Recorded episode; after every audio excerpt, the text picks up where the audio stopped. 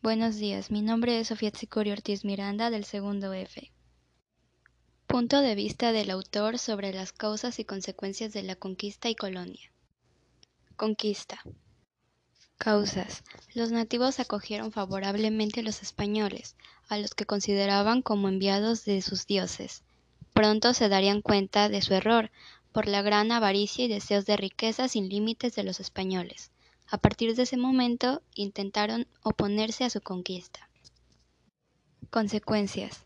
Al final los españoles consiguieron conquistar gran parte del continente americano, debido principalmente a la división y enfrentamiento entre los propios indios americanos, y a su vez el cruce de ambas culturas dejó en América gran parte de su cultura, la cual ha servido como base de la sociedad americana actual.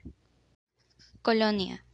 Causas. Colón y su pequeño grupo de castellanos desembarcaron en una pequeña isla antillana, pensando que se encontraban en Zipango, región que se suponía estaba situada en la región oriente asiática. Consecuencias. La colonización española en América fue sistemática y brutal. Gran parte de los indios fueron obligados a trabajar en los campos y en las minas de forma inhumana, provocando una altísima mortandad. Crítica o juicio neutral sobre la opinión del autor y los temas mencionados. Los temas mencionados en el texto son temas clave para saber acerca de la conquista. El texto consta con buenos fundamentos y buena redacción, e incluso usa algunas palabras clave para analizar a lo largo del tema. Aporte del historiador. ¿Crees necesaria la conquista y la colonización de los pueblos para su desarrollo?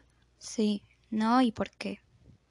Sí, aunque la forma de los españoles para sobrellevar la conquista de Nueva España no fue muy buena, puesto que esclavizaron e hicieron menos a los indígenas. La conquista aportó un avance significativo de lo que quedó de los pueblos indígenas, puesto que la variación de comidas, condimentos, plantas y animales incrementó, al igual que la variación del mestizaje cultural y racial. ¿Qué piensas del eurocentrismo implantado en el país desde la conquista española y cómo podrías erradicarlo del pensamiento mexicano? Creo que fue la forma de los europeos para dar importancia y justificar sus actos al invadir algunas partes de América. Creo que en México se podría erradicar de tal manera en que la conquista europea en América no se olvide, es decir, que quede como acontecimiento, pero se debería de recalcar que no todo gira alrededor de ese acontecimiento y que sí influyó en el América actual, pero más bien fue un acontecimiento más de los muchos que ayudaron a construir el América y México que hoy vivimos.